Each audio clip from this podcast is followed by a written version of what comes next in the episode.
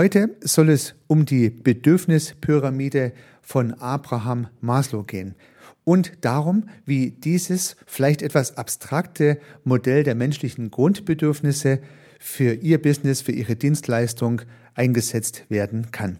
Herzlich willkommen zum Podcast Nummer 47.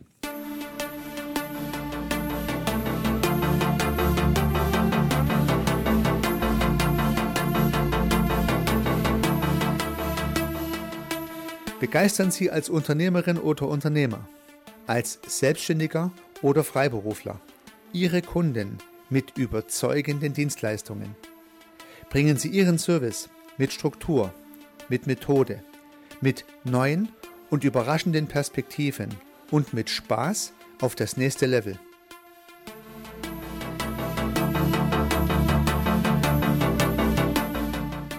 Herzlich willkommen zum Podcast Service Architekt. Mein Name ist Heiko Rössel.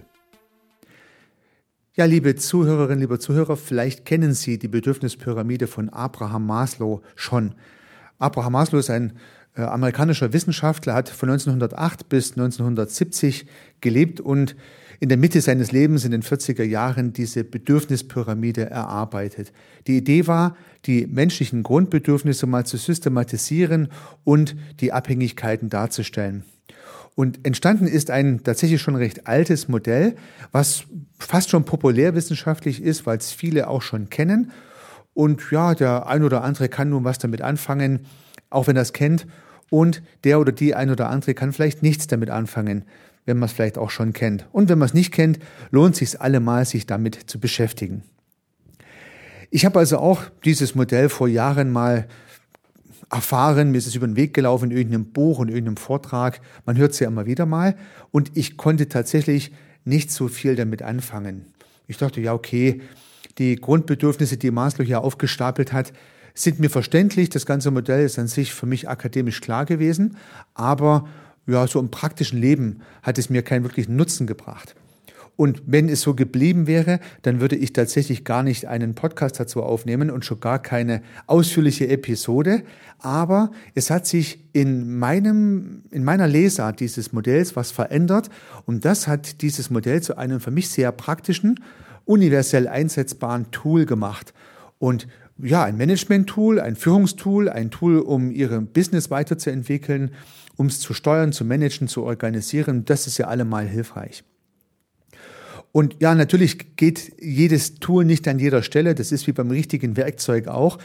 Diese Bedürfnispyramide und das für mich abgeleitete Management-Tool funktioniert immer dann, wenn Sie in Ihrer Dienstleistung, in Ihrem Service mit Menschen zu tun haben. Also wenn Sie in irgendeiner Art und Weise mit Menschen zu tun haben, dann kann dieses Tool für Sie hilfreich sein. Sollten Sie, vielleicht schon fast ein theoretischer Fall, eine Dienstleistung ganz ohne Menschen erbringen, dann bräuchten Sie es eher nicht. Es ist also kein Tool im klassischen Sinne, sondern tatsächlich ein Tool in der Mensch, in der Mensch äh, äh Kommunikation, Kommunikation zwischen Menschen. Dafür kann man es verwenden.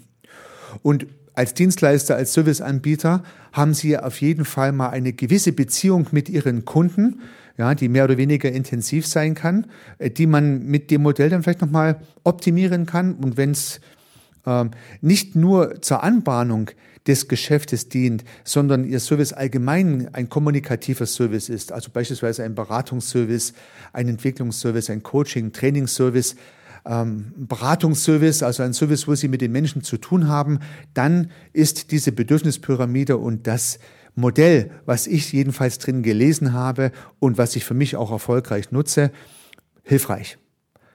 Ja. Unter diesen Gesichtspunkten möchte ich jetzt mal in dieses Modell etwas detaillierter einsteigen und natürlich möchte ich auch mal kurz diese fünf Schichten, die Abraham Maslow da differenziert hat und aufeinandergestellt hat, erläutern. Das ist der erste Teil dieses Podcasts und im zweiten Teil möchte ich dann auf die zwei Lesarten eingehen dieses Modells, die übliche Lesart, so wie es meistens auch gelehrt wird und meine Lesart, die für mich dann jedenfalls ein sehr praktisches und nützliches Managementwerkzeug ergibt.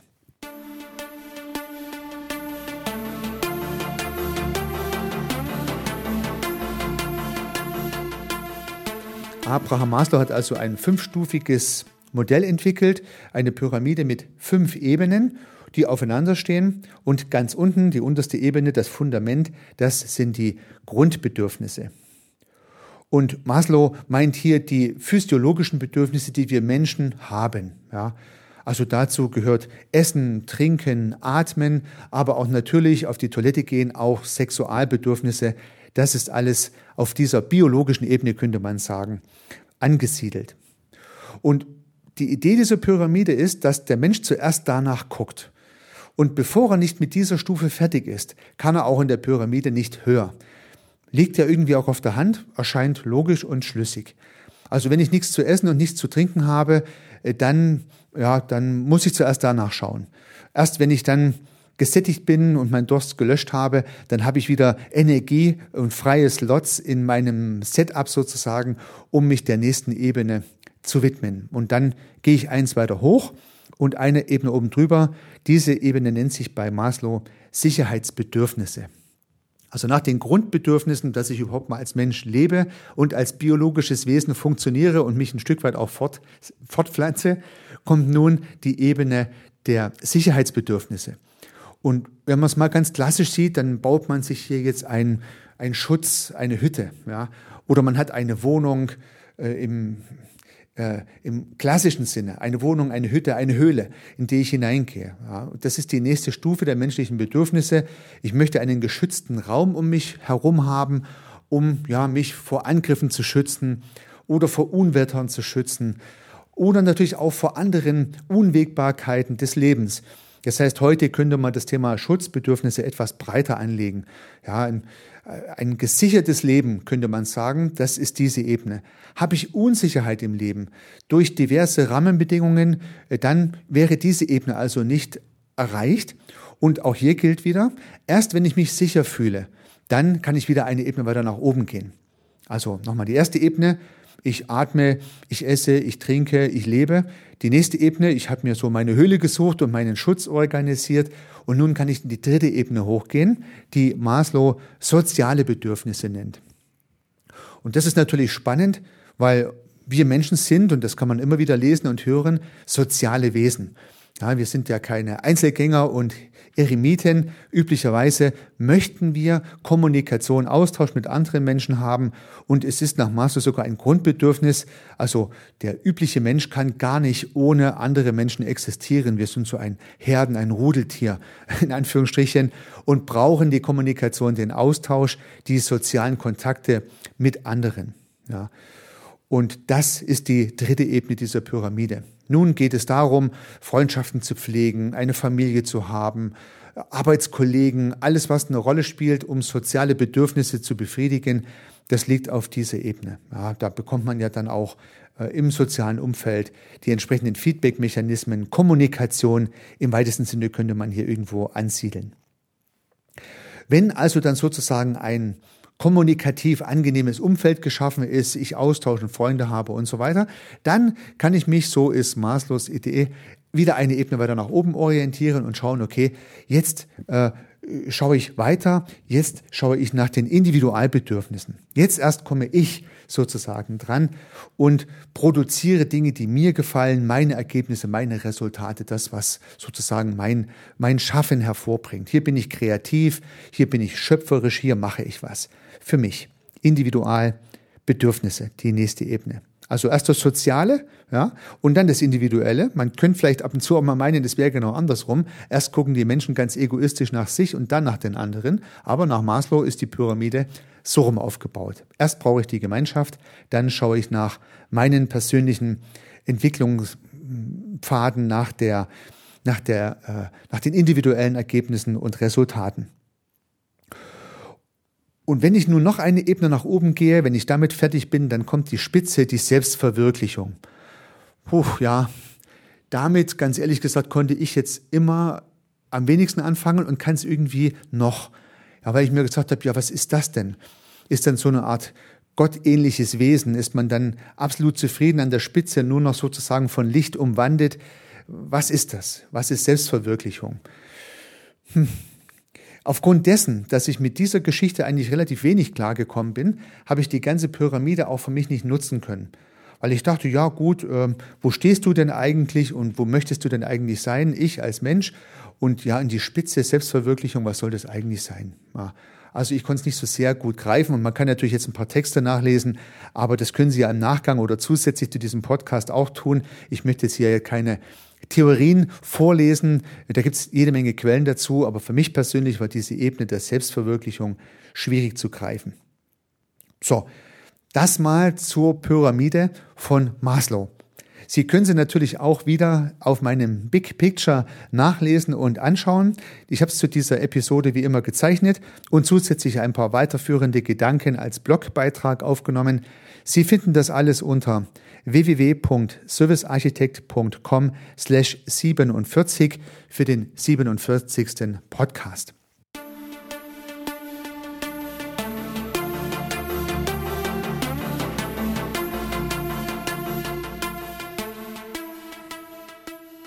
So, das war mal Teil 1, die, die schnelle Erläuterung dieser Pyramide mit meinen eigenen Worten. Ja, es muss jetzt nicht wissenschaftlich ganz exakt sein, aber so habe ich es empfunden, so habe ich es gelesen und so kam es bei mir an.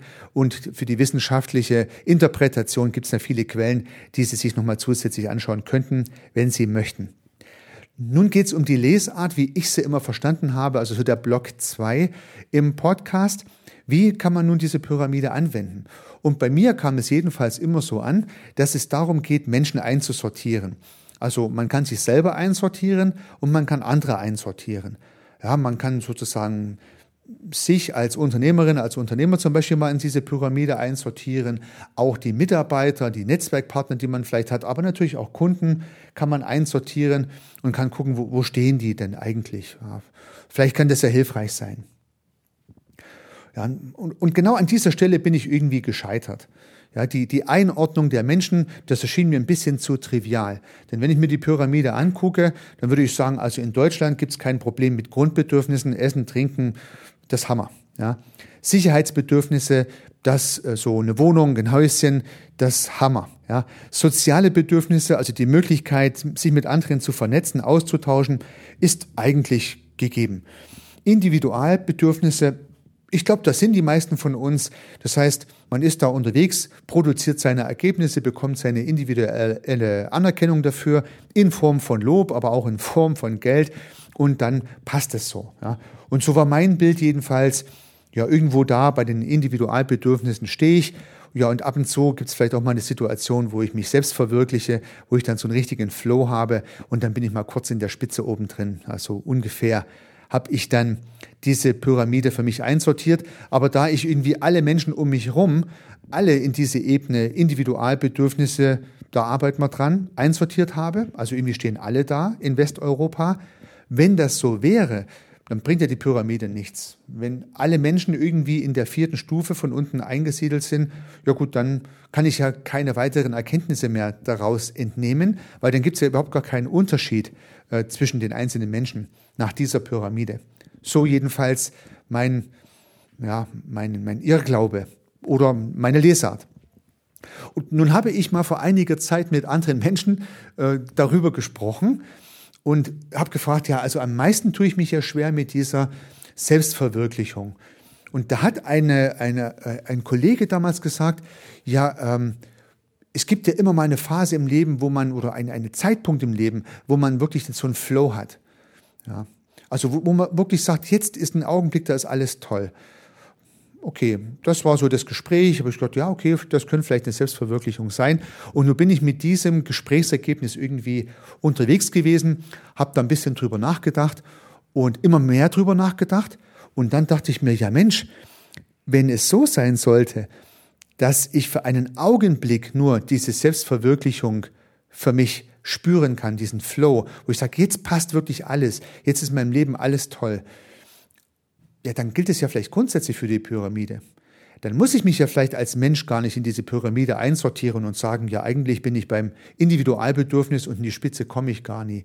Vielleicht muss ich es ja sozusagen pro Zeitpunkt lesen.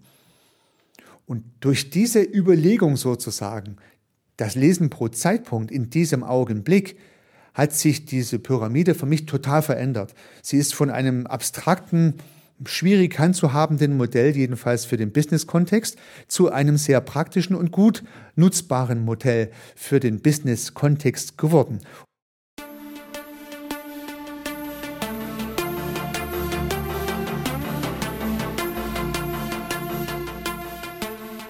Ich möchte Sie einladen, mit mir nochmal meine neue Interpretation dieses Modells durchzugehen.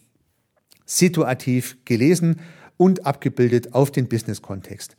Und beginnen wir wieder mit den Grundbedürfnissen ganz unten, das Fundament der Pyramide. Und Sie erinnern sich, es geht um Essen, Trinken, es geht um Atmen, es geht um, naja, Toilette gehört halt auch mit dazu.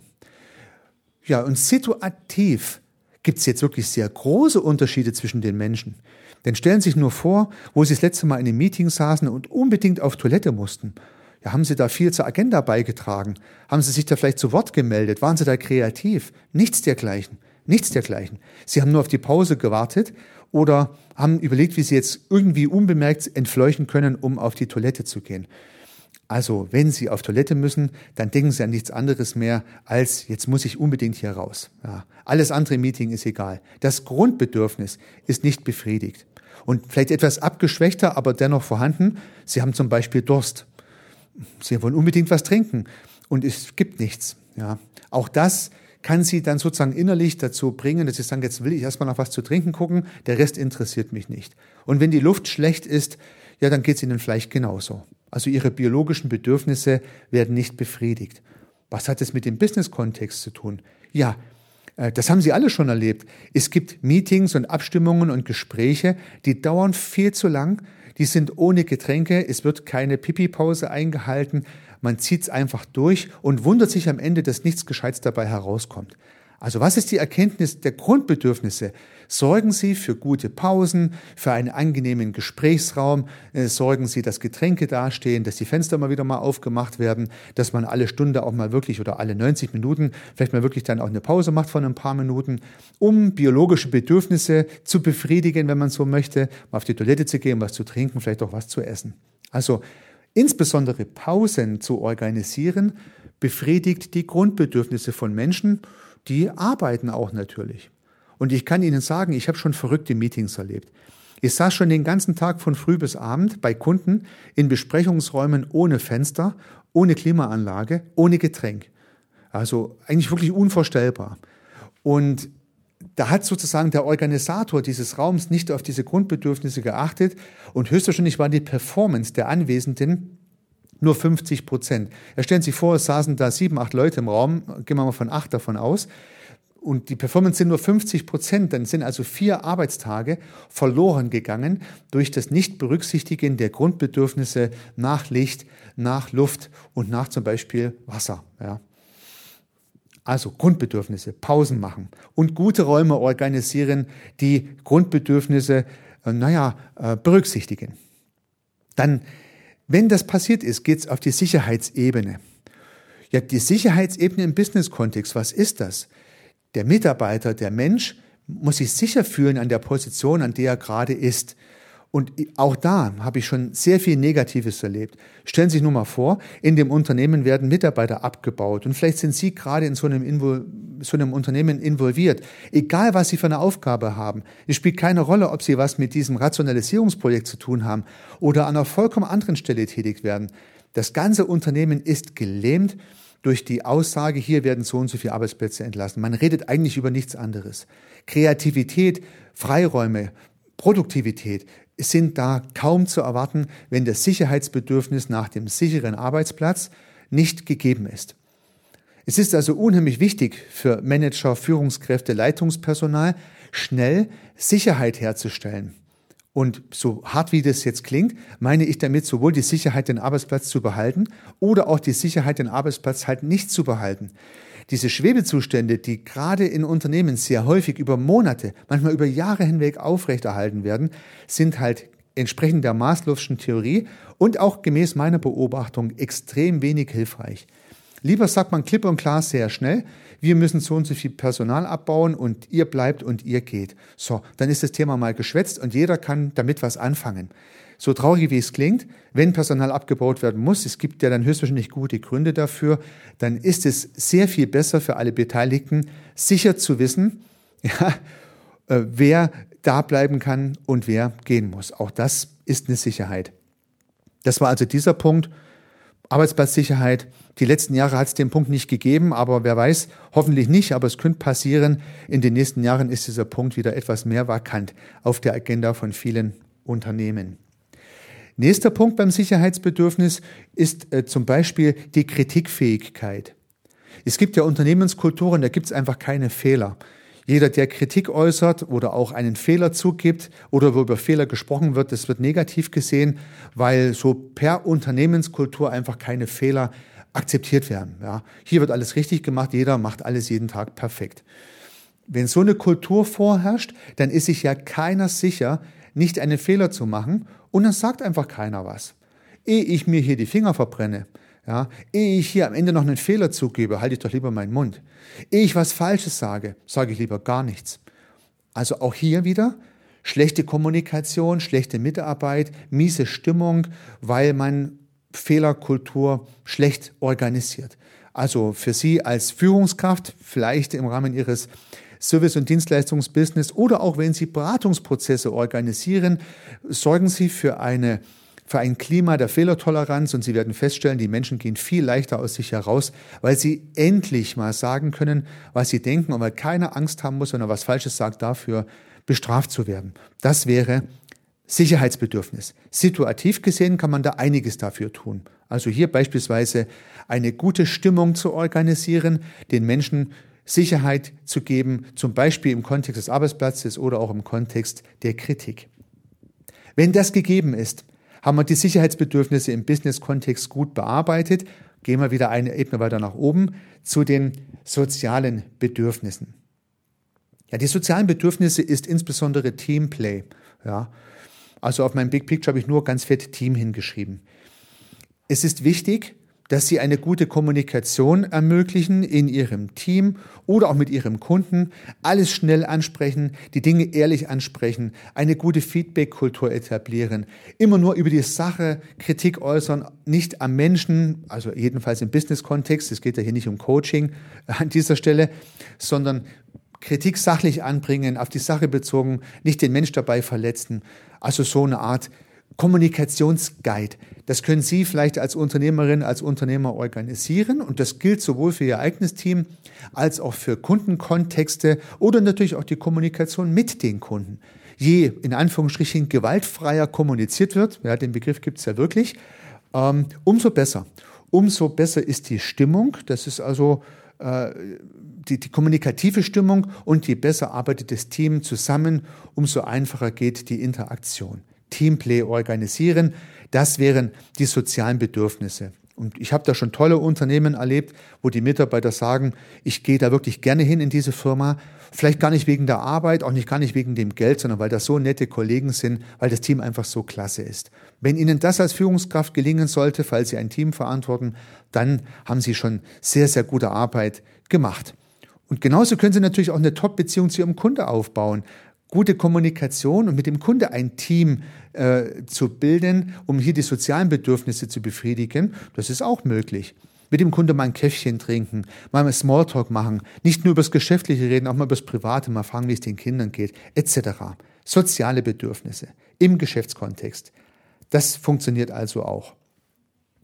Und wenn das gegeben ist, komme ich wieder eine Ebene weiter hoch. Hier werden jetzt im Geschäftskontext eigentlich die individuellen oder auch die Teamergebnisse geliefert. Hier auf der Individualbedürfnisebene, so lese ich jedenfalls, werden jetzt individuelle, aber auch Teamergebnisse abgeliefert. Hier werden Ergebnisse produziert, Resultate erzeugt. Hier kommt jetzt wirklich was dabei raus. Wenn alles andere unten gut organisiert ist, dann kommt oben auch tatsächlich ein Ergebnis raus, auf das die Menschen einzeln und als Team stolz sein können, wo sie sich darüber freuen, wo sie sich zunächst mal gegenseitig auf die Schulter klopfen und dann vielleicht auch von Kunden oder die halt entsprechend damit zu tun haben, loben, positives Feedback bekommen.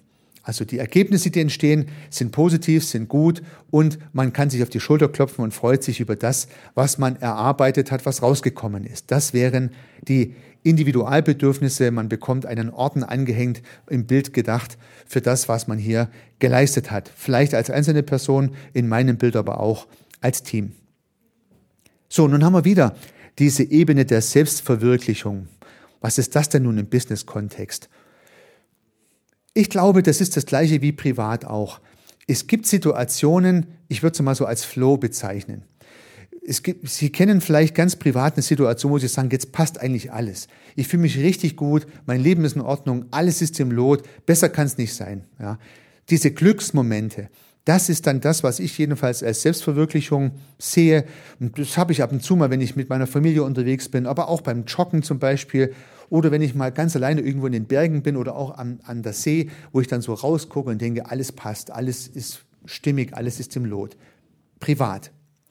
Geschäftlich gesehen habe ich solche, äh, solche Zeiten auch schon gehabt. Wenn ich gemeinsam mit meinem Team einen Erfolg erreicht habe, wo wir gesagt haben, wow, da haben wir richtig was hinbekommen. Der Kunde ist begeistert, er hat sich gefreut und da ist noch nicht mal der Kunde dabei in diesem Kontext. Wir unter uns freuen uns über den Erfolg und freuen uns über die Selbstverwirklichung unseres Teams in dem Fall, was wir erreicht haben, wie es halt sozusagen läuft. Sind stolz auf uns. Das ist die Selbstverwirklichung im Business-Kontext. Es lässt sich irgendwie am wenigsten konkret greifen und es kann nicht immer da sein. Weder im privaten Kontext noch im geschäftlichen Kontext kann ich ununterbrochen Glückseligkeit spüren. Meiner Meinung nach überhaupt nicht möglich, denn wenn Glück immer da wäre, dann ist es ja wiederum kein Glück mehr. Also es schließt sich schon fast von der Logik her aus. Glück muss ein Moment sein, der immer wieder mal hochkommt und dann auch wieder weg ist. Es ist eine Belohnung für eine ganz besonders stimmige Situation. Und das gibt es im Business-Kontext auch, wenn man einen großen Auftrag abgeschlossen hat oder auch gewonnen hat, wenn man einen erfolgreichen Pitch äh, hingelegt hat und der Kunde beauftragt einen, wo man sagt, ja, das haben wir toll hinbekommen, man sich auf die Schulter klopft, einen Sieg feiert. Und so habe ich bei mir als, äh, als äh, Punkt Motivation hingeschrieben, diese Geschichte ist eigentlich, da tanke ich Motivation raus, da nimmt das Team und jeder Einzelne die Power mit für die nächste Etappe bis zum nächsten Erfolg, wo man sich wieder feiern kann. Das ist sozusagen äh, die Selbstverwirklichung im Business-Kontext. Ja, liebe Unternehmerinnen, liebe Unternehmer, das soll die Maslow'sche Bedürfnispyramide mal gewesen sein mit meiner speziellen Lesart im Business-Kontext. Und Sie sehen schon, es ist jetzt höchstwahrscheinlich ein praktischeres Tool geworden, das Sie immer mal einsetzen können. Ich fasse noch mal kurz zusammen. Die Grundbedürfnis ist das Organisieren von Pausen im Arbeitsablauf, die biologische Bedürfnisse befriedigen. Die Sicherheitsbedürfnisse ist das Herstellen einer guten allgemeinen Stimmung, in der sich die Menschen sicher fühlen können, beispielsweise sicherer Arbeitsplatz oder Kritiktoleranz. Soziale Bedürfnisse ist das Organisieren eines Teams, mit dem man gern zusammenarbeitet. Offene Kommunikationskultur, wertschätzende Kommunikation, gutes Feedback und, und, und. Die nächste Ebene sind die Individualbedürfnisse. Hier geht es darum, gemeinsam im Team, einzeln und auch ge gemeinsam beides erfolgreiche Ergebnisse zu produzieren, die dann auch gefeiert werden, für die man dann auch mal Lob bekommt. Ja, hier im Schwäbischen sagt man ja, nicht äh, geschimpft ist genug gelobt. Ich persönlich halte von diesem Spruch gar nichts. Hier muss auch mal gelobt werden.